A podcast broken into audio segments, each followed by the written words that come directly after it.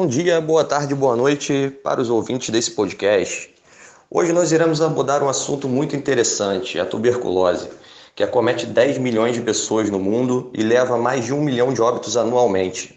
E temos conosco um convidado muito especial para esclarecer algumas dúvidas. Seja bem-vinda, Vanessa.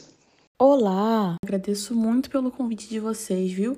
Eu sou formada em farmácia pela Universidade Federal Rural do Rio de Janeiro e estou à disposição de vocês. Então, Vanessa, os nossos ouvintes enviaram algumas perguntas relacionadas ao tema de hoje.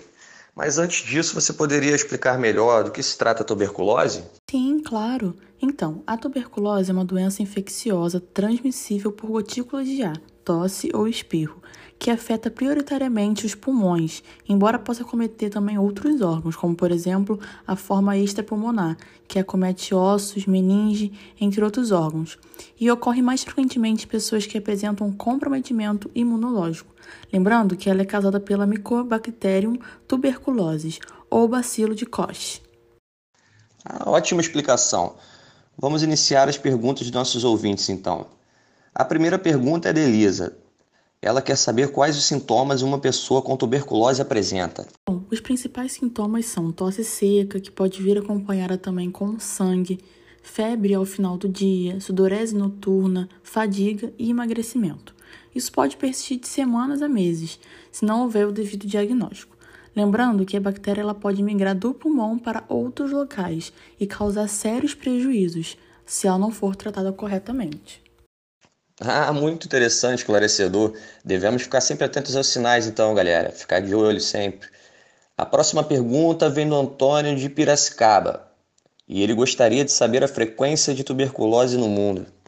A tuberculose é uma das principais doenças infecto-contagiosas do planeta, sendo estimado pelo OMS que aproximadamente um terço da população mundial tem a infecção latente, sendo o grupo de alto risco crianças de até 4 anos de idade, idosos enfermos, receptores de transplante de órgãos, pessoas em quimioterapia e imunocomprometidos, principalmente os infectados pelo HIV ou portadores da síndrome da imunodeficiência adquirida.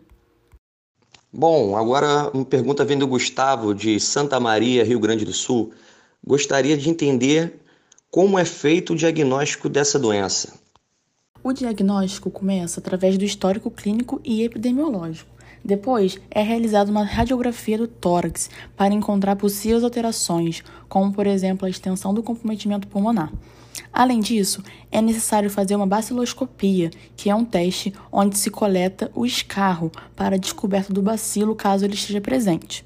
É o método principal de diagnóstico, mas também pode ser feita a prova tuberculínica, que é um exame que consiste em inocular na pele a tuberculina, um derivado proteico do Mycobacterium tuberculosis, e observar se haverá resposta imune.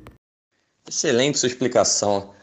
Para terminar, nós temos a última pergunta aqui da nossa ouvinte Eduarda de São João do Meriti, Rio de Janeiro. Ela gostaria de saber se existe algum tratamento eficaz para a tuberculose. Então, o tratamento ele é feito com base na associação de antibióticos durante alguns meses e é oferecido pelo SUS. O tratamento ele é muito importante para reduzir a transmissão da doença e possui cerca de 95% de eficácia. O esquema dos fármacos inclui a rifampicina, isoniazida, pirazinamida e etambutol, sendo eles associados em comprimidos com doses fixas combinadas. Entendido. Muito obrigado pela sua disponibilidade e atenção, Vanessa.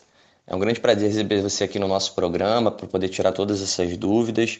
Você gostaria de deixar algum recado para os nossos ouvintes? Bom, gostaria de agradecer imensamente pela oportunidade e lembrá-los que cada paciente tem o seu caso específico. Não se automediquem de forma alguma. Procurem um profissional apto para entender em qual fase está a tuberculose, fase primária, latente ou ativa, e assim tratar de forma segura e eficaz. Então, galera, esse foi o nosso podcast sobre a tuberculose. Eu agradeço a participação de todos os ouvintes, as perguntas que foram enviadas e espero que as dúvidas dessa doença tenham sido esclarecidas da melhor forma possível. Até o nosso próximo podcast e um grande abraço.